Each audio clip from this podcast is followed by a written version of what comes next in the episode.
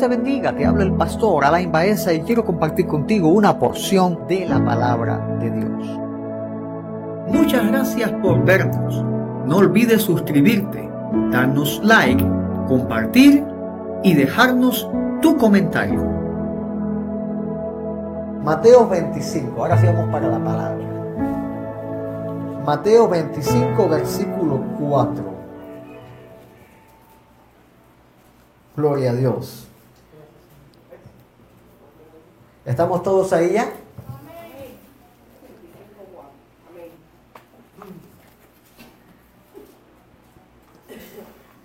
Yo me voy a poner cómodo también. Ah, gracias, mi amigo. Gracias, Ari.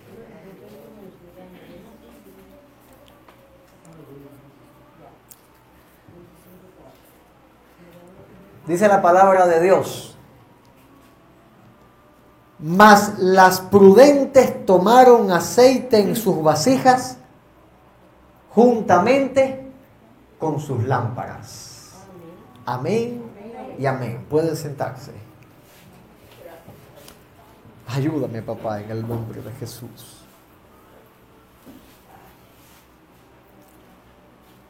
Desde hace algún tiempo atrás,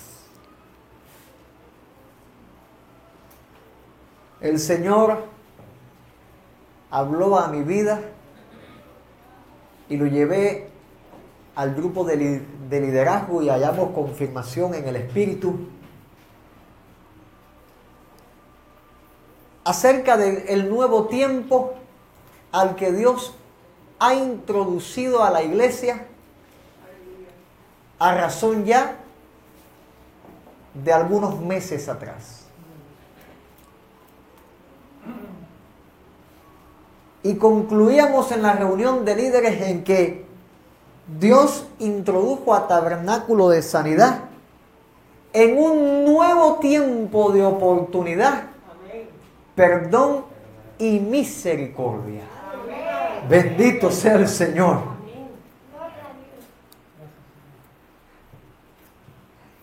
Y desde que Dios envió esa palabra que ha dicho, os he introducido en este nuevo tiempo, Dios ha estado restaurando las vidas como nunca antes. Y disponiéndome a preparar el sermón para esta mañana en referencia a esa palabra de profecía, a esa profecía, el Señor me guió a un tema completamente diferente Pensaba yo hablar acerca de oportunidad, perdón y misericordia, pero el Señor me dijo, no, háblales de que es tiempo de preparar sus vidas. Bendito sea el Señor. Es tiempo de preparar sus vidas y entonces comprendo que este nuevo tiempo de oportunidad, perdón y misericordia es un tiempo para tomar la vestidura y preparar la vestidura para el momento en que el Señor venga por su iglesia. El día y la hora nadie lo sabe, solamente el Padre que está en los cielos. Pero dice la palabra, bienaventurado el hombre que conoce los tiempos. Y el Señor en Mateo capítulo 24, cuando se acercaron los, los discípulos, lo tomaron aparte y hablaron con Jesús y le preguntaron, ¿cuándo serán estas cosas que han de acontecer? ¿Cuál será la señal? Fíjate que ellos les preguntaron, no dijeron eh, eh, tiempo específicamente. ¿Cuál será la señal de tu venida? Y el Señor comenzó a hablarles proféticamente. Comenzó a decirle, miren que nadie los engañe.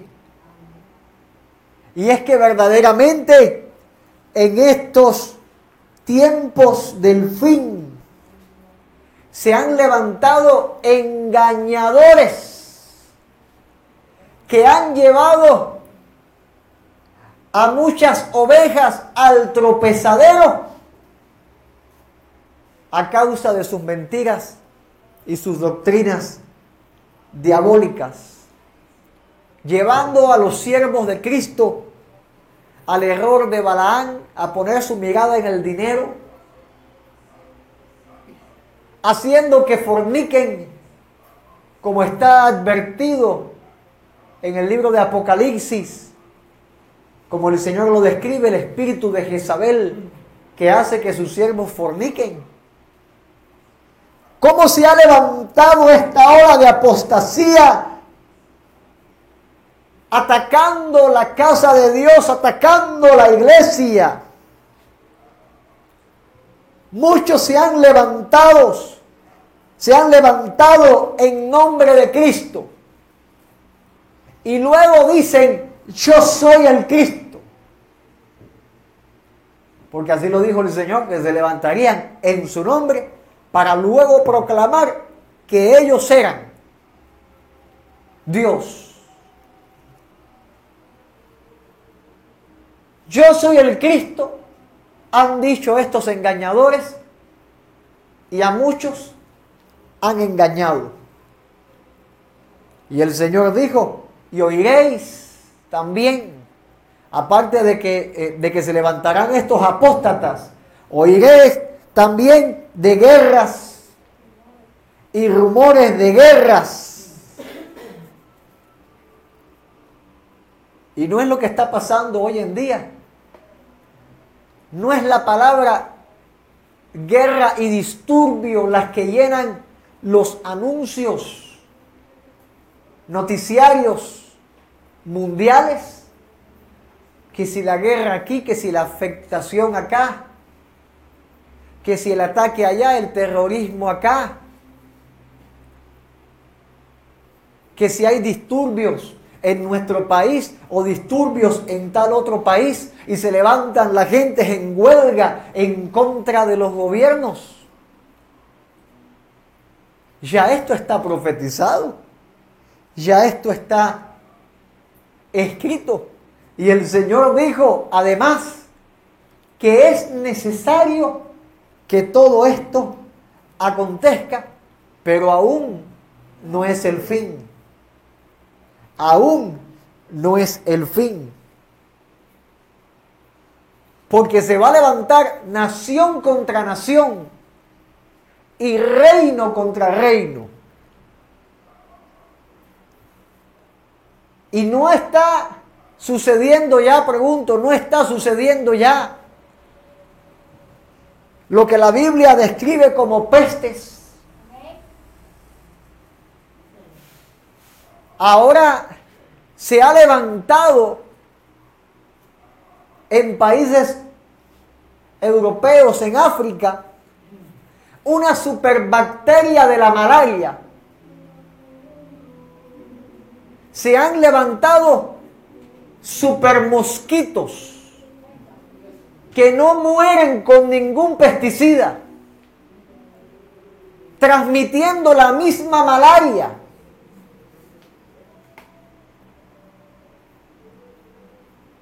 Las enfermedades emergentes de nuevo tipo, pero aquellas, enfermedades que habían sido vencidas con medicamentos, hoy en día ya son super enfermedades que están matando a las personas y los medicamentos tradicionales ni de nuevo tipo las pueden detener.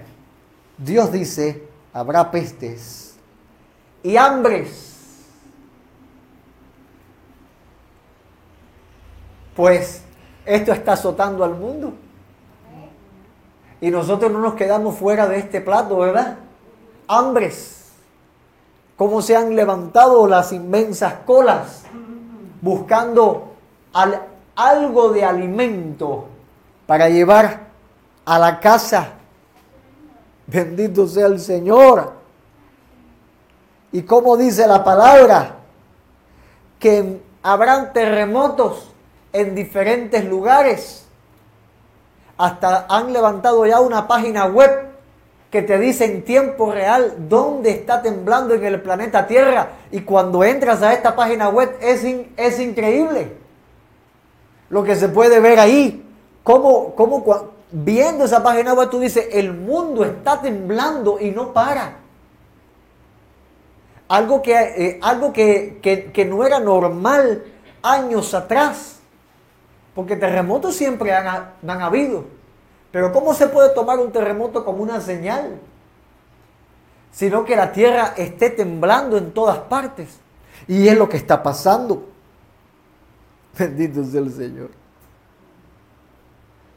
Y dice la palabra, todo esto va a ser solamente principio de dolores.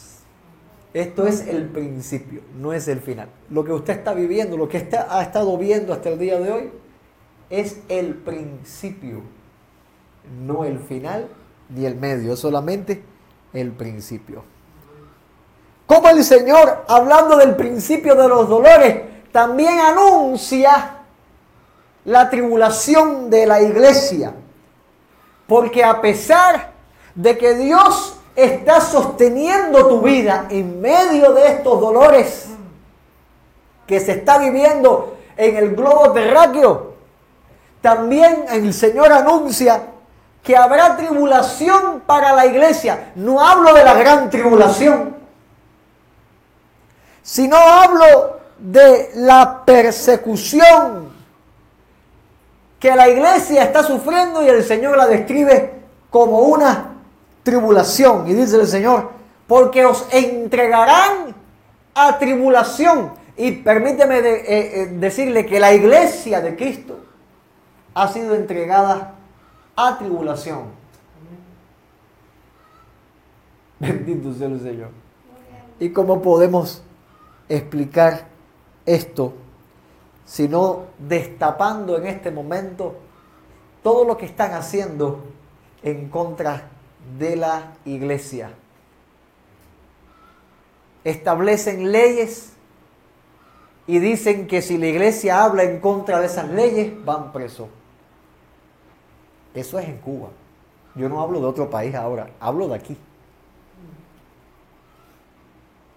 Ponen una doctrina de hombre y dicen que si se predica en contra de esa doctrina, lo que cuesta es prisión.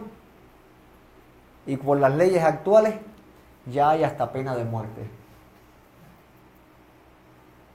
No estoy exagerando, estoy citando las leyes de nuestro país sin meterme en política. Pero quiero que usted vea la tribulación a la que, a la que se está entrando. Y entonces, dice la palabra, os entregarán a tribulación y os matarán y seréis aborrecidos de todas las gentes por causa de mi nombre. ¿Cómo en nuestro país están llamando a la iglesia desde hace algunos años fundamentalistas, arcaicos, retrógrados, homofóbicos. ¿Cuántos nombres y cuántos títulos eh, eh, eh, van a estar hablando acerca de la iglesia? Pero la Biblia es clara. Os entregarán o sea que mientras más se recrudece la ideología diabólica, y esto no solamente ahora voy a hablar sobre Cuba, estoy hablando ahora globalmente. En México mataron a misioneros simplemente por llevar la palabra de Dios. Cristianos mueren constantemente, aún degollados por solamente predicar a Cristo. ¿La palabra se está cumpliendo? Sí se está cumpliendo, delante de los ojos de todo el mundo. Bendito sea el Señor. No somos aborrecidos por causa de Cristo. Bendito sea el Señor. Cuando mi niño entró en la, en la escuela, lo primero que dijeron y advirtieron, esto es una escuela laica. Laica eh, significa que no es religiosa y que pueden estar todas las religiones que quieran, pero, no, pero nadie puede hablar de religión. Gloria a Dios, nosotros no hablamos de religión, nosotros hablamos de Jesucristo. Bendito, no es una religión, es una persona. Pero así dijeron, somos una escuela laica, no se permite hablar de religión. Y eso, eso es persecución, amado. Aunque usted no lo entienda, eso es persecución. Y no es algo nuevo de ahora, es algo que viene caminando desde hace muchos años. Pero imagínese usted que ahora se recrudezca tan fuertemente que por ser cristiano te persigan. No es algo nuevo, en el mundo llevan haciendo esto contra la, contra la iglesia. Eh,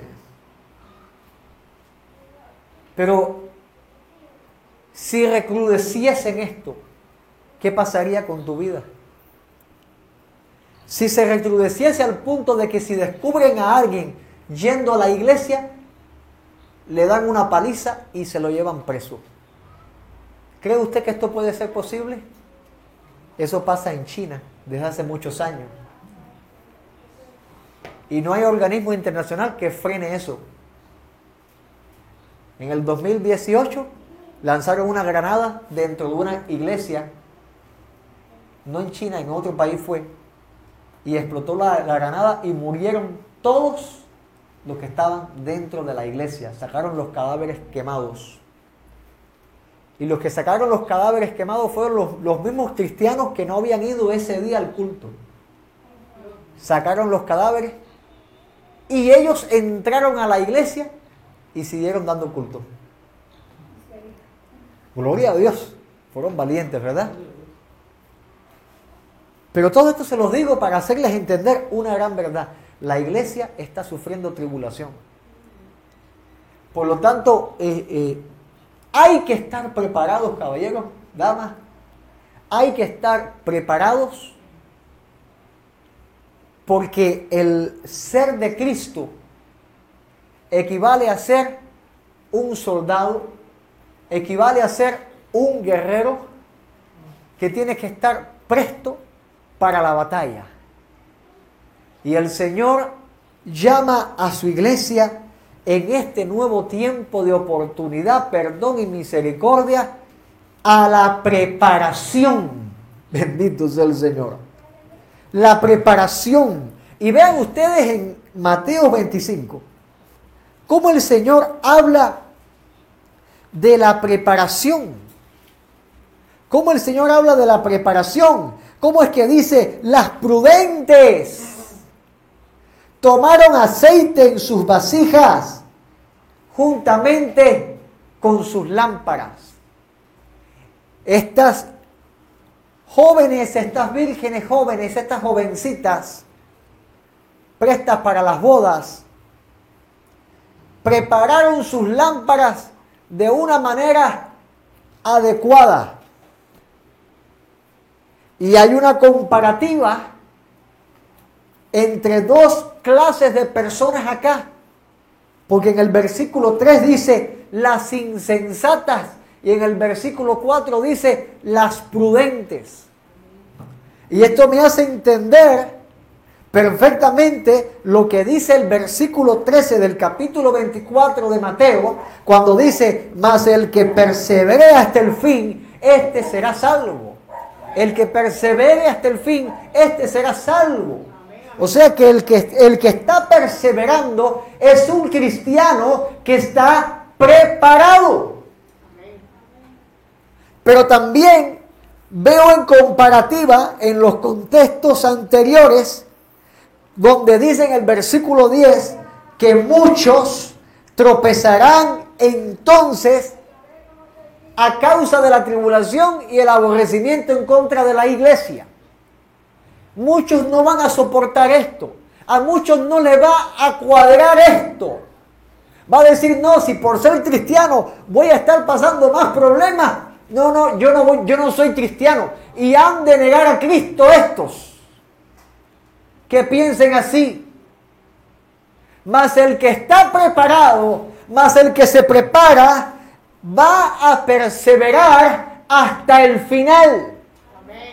¿Cuál es el final? Ya sea que lo maten, o sea que el Señor le llame a su presencia, o sea que venga Cristo por él. Pero va a perseverar. Y la pregunta es, ¿cómo yo me preparo para perseverar esperando a que Cristo venga? ¿Cómo en este nuevo tiempo de oportunidad que Dios te está dando, yo me puedo preparar espiritualmente para que Cristo venga? Volviendo a Mateo 25, las vírgenes, las prudentes y las insensatas tomaron sus lámparas. Los prudentes en la casa de Dios y los insensatos toman sus lámparas. Ellos van a, ellos van a venir a la iglesia. Ellos van a participar de la liturgia ellos van a hacer oraciones. Pero lo que diferencia de la insensatez espiritual a la prudencia espiritual es que dice la palabra, las prudentes tomaron además aceite extra. Ellos tenían, ellas tenían sus lámparas con aceite pero también tenían una vasija con aceite de repuesto. Y esto es tipo de la llenura del Espíritu Santo. O sea, el que es prudente espiritual y se quiere preparar para lo que viene, tiene que estar lleno del Espíritu Santo para poder vencer. Muchos pueden estar dentro de la iglesia, Muchos pueden orar, cantar, alzar las manos. Pero la diferencia entre un insensato y un prudente espiritualmente hablando es el ser lleno del Espíritu Santo. Bendito sea el Señor. Y es el consejo que da el apóstol Pedro a la iglesia. Sed llenos del Espíritu Santo. Sed llenos del Espíritu Santo. Pincha al que está a tu lado y dile, Tú tienes que buscar al Espíritu Santo en tu vida. Aleluya. El Espíritu Santo es una persona. Es una persona. Y hay que buscar la relación en el Señor con el Espíritu Santo. Si no sabes hacerlo, es tan sencillo como decir, Padre, lléname de tu Santo Espíritu. Yo necesito ser lleno del Espíritu Santo. Yo necesito tener mi vasija llena del aceite. Bendito sea el Señor. Porque dice la palabra, tardándose el esposo, versículo 5 de Mateo capítulo 25, tardándose el esposo cabecearon todas y se durmieron. Y esto se concadena paralelamente con las señales del fin. Ese cabeceo del esposo, esas vírgenes que estaban dormidas a causa de la demora, es lo que se profetiza en el capítulo 24 es esa tribulación que va a venir y viene y está sobre la iglesia. Es esa maldad multiplicada en el mundo que ha hecho que el amor se enfríe. Lo que se está viviendo ahora y lo que se ha de vivir en algún tiempo futuro cercano es el cabeceo de las vírgenes este es el tiempo donde más le cuesta a los cristianos orar. Este es el tiempo donde, donde el que hacía una hora, dos horas, tres horas de oración, ahora le cuesta orar cinco minutos fielmente. Porque es el tiempo del cabeceo de las vírgenes. Este es el tiempo del cabeceo de las vírgenes y es el momento a donde Dios ha llamado a nuestra iglesia a interceder. Este es el momento donde Dios te está llamando a abrir los ojos, a quitarte la pereza y el sueño y a montarte en el deber de la oración. Bendito sea el Señor. Orar unos por otros, los unos por los otros. Orar por otros, evangelismo. Orar por ti mismo, preparación. Orar por otros es evangelismo. Orar por ti mismo es preparación. Repito, orar por otros es evangelismo. Orar por ti mismo es preparación. Y es lo que el Señor está llamando a hacer a la iglesia, a prepararse a prepararse. Bendito sea el Señor. En el versículo 33 eh, eh, del capítulo 24 de Mateo, dice el Señor, así también vosotros, cuando veáis todas estas cosas, conoced que está cerca a las puertas. Los que estamos viendo ahora son señales que nos están diciendo, Cristo está cerca, está a las puertas, prepárate. Bendito sea el Señor, es lo que está transmitiendo. Por lo tanto, quiero hablar en esta mañana de tres consejos. Tres consejos para la preparación espiritual. Tres consejos para la preparación espiritual. Tres consejos para que tú te prepares espiritualmente en este nuevo tiempo de oportunidad, perdón y misericordia. Bendito sea el Señor.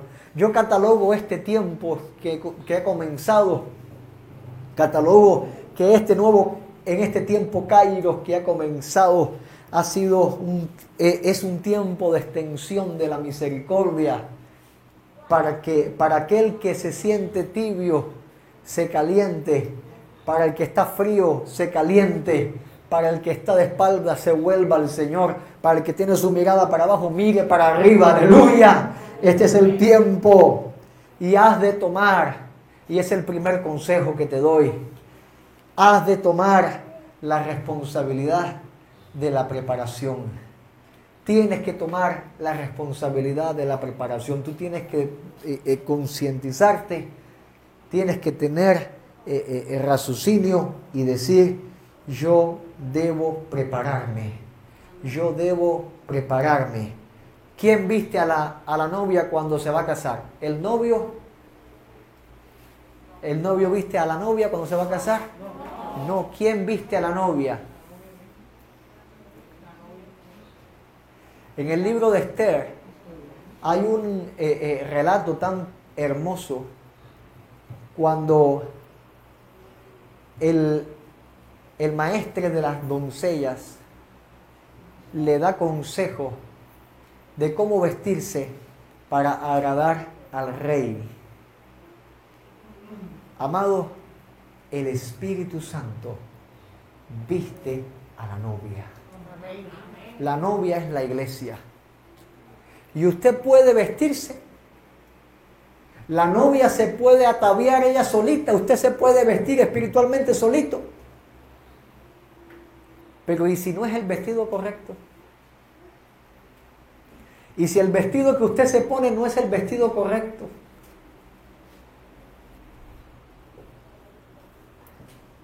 Y hay que asegurarse la vida en la palabra de Dios. Hay que asegurarse la vida en la palabra de Dios. Porque no sea que el vestido que te estés poniendo no sea el correcto. Mateo capítulo 22, el Señor hace una parábola de un rey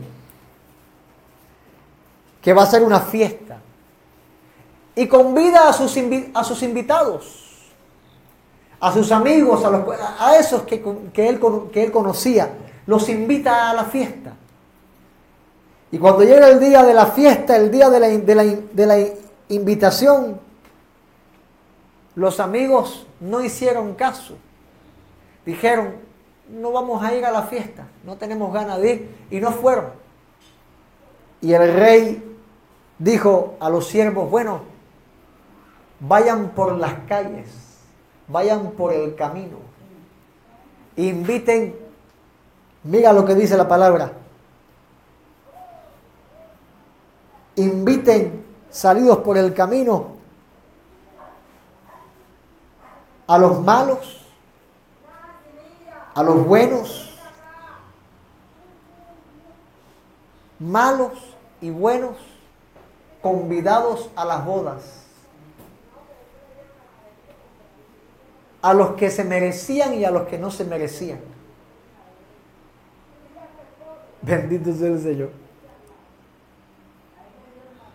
Y estando ellos en la boda, los que fueron convidados, los que estaban por el, por el camino, había uno que no estaba vestido de boda y el rey le dijo, amigo, ¿cómo entraste aquí sin estar vestido de boda? Y él enmudeció, dice la parábola. El rey le dijo a los siervos entonces, átenle los pies y las manos y échenles a las tinieblas de afuera, y allí será el lloro y el crujir de dientes. Yo pregunto, ¿este que estaba en la boda no estaba vestido para la boda? ¿O no habrá dicho, bueno, si me invitaron así, yo voy a ir así?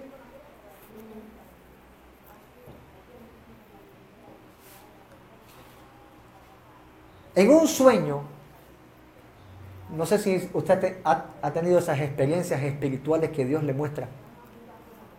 La Biblia dice que recibíamos sueños y en un sueño yo vi una gran multitud de personas vestidas de blanco.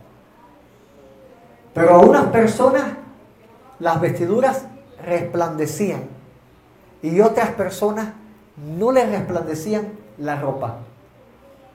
Y yo miré para mi ropa y no resplandecía. Y yo le dije, Señor, ten misericordia te ruego que mis vestiduras también resplandezcan. Ese fue el sueño que, que yo vi. Y al despertarme, entendí la importancia de asegurar tu vida en Cristo. Amado, este hombre que vino a las bodas no estaba vestido correctamente para la boda. Y yo pregunto, ¿Tu vestidura será la correcta? ¿Tu vestidura estará resplandeciendo? ¿Estarás vestido correctamente tú para las bodas? Esto habla de la iglesia. Los convidados es tipo de Israel, pero la palabra dice que los, que, que los siervos salieron por los caminos y juntaron a todos los que hallaron, buenos y malos, buenos y malos. Y esto de por los caminos es tipo de la iglesia, ya que la iglesia en un momento le, les llamaron los del camino.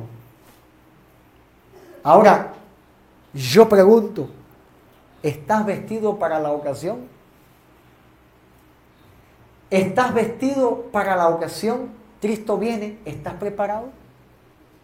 ¿Estás vestido para la ocasión? No sea que llegues tú y el Señor diga, ese vestido no es el correcto. ¿Sabes qué significa esto? Esto no significa que la persona va a entrar en el cielo y estando ya en la gloria, el Señor le va a decir, no, y que tú haces vestidos así. No, no, sal del cielo. Eso no significa, significa que dentro de la iglesia hay personas que están preparadas y personas no preparadas espiritualmente y que cuando Cristo venga en el arrebatamiento, unos se van a ir y otros se van a quedar. Eso significa. Y yo pregunto, ¿tú estás preparado? Si Cristo viene ahora, nos vamos todos. Por lo tanto, eh, eh, el silencio sepulcral tras esta pregunta y nadie dijo ni siquiera amén, dice mucho de cómo está la iglesia espiritualmente. Hay que estar preparados al punto, asegurados por la palabra, que cuando digamos una afirmación como esta, una verdad como esta, usted tenga la plena seguridad en Cristo de la salvación y usted diga, amén, yo me voy con Cristo. Bendito sea el Señor. Hay que estar vestido para la ocasión. Y dice la palabra que la novia tiene que estar vestida con vestido blanco, inmaculado, sin arruga ni mancha. O sea, por, por nosotros mismos no vamos a poder hacerlo. Solamente por medio de la gracia de Dios. Solamente por medio de la gracia de Dios. Que Dios haga ese regalo inmerecido en nosotros. El Espíritu de Dios trabajando en nuestra vida, obrando en nuestra vida, ayudándonos. Toma la responsabilidad de la preparación ya. Tienes que tomar la responsabilidad de la preparación. Mateo 24, versículo 44, dice la palabra, por tanto también vosotros estad preparados. Fíjate cómo dice, estad preparados, porque el Hijo del Hombre vendrá a la hora que no pensáis. ¿Estás notando algo? Dios está entregando la responsabilidad personal, la responsabilidad a cada persona. Estad preparados. O sea que tú tienes que estar preparándote, tienes que estar listo. Preparación. Bendito sea el Señor. Preparación. ¿Cómo podemos entenderlo? Versículo 45 del capítulo 24. Dice la palabra, ¿quién es pues el siervo fiel y prudente? Dice here, siervo fiel y prudente que puso, al cual puso su Señor sobre su casa para que les dé alimento a tiempo. Dos palabras esenciales, fidelidad y prudencia para que haya alimento en casa. Todas las que son amas de casa, si usted no se levanta temprano para hacer el almuerzo, se almuerza en casa. Y eso usted lo hace todos los días, ¿verdad? Fielmente. Y si usted no se levanta, ¿qué pasa? No se come. ¿Quién es el siervo fiel y prudente? El cual el Señor puso sobre su casa para que les dé alimento a tiempo. Fidelidad y prudencia, así como nuestras hermosas damas se levantan a cocinar fielmente para que nosotros tengamos el almuerzo. En esa, asimismo como esa responsabilidad, la iglesia tiene que esforzarse en la búsqueda de Dios. Asimismo, eh, eh, mire, a veces no hay ganas de orar, perdóneme, pero le hablo con la sinceridad. A veces eh, en la carne no tiene ganas. El espíritu está dispuesto, pero la carne es débil. Usted dice, hay que orar, yo tengo que orar, tengo que buscar a Dios, pero está cansado y no puede. Ustedes las que cocinan, lo hacen con ganas todos los días. Hable con la verdad, a ver, dígame, a ver, las mujeres que cocinan, álceme las manos, ¿usted lo hace con ganas todos los días? Algunas veces con ganas, otras veces.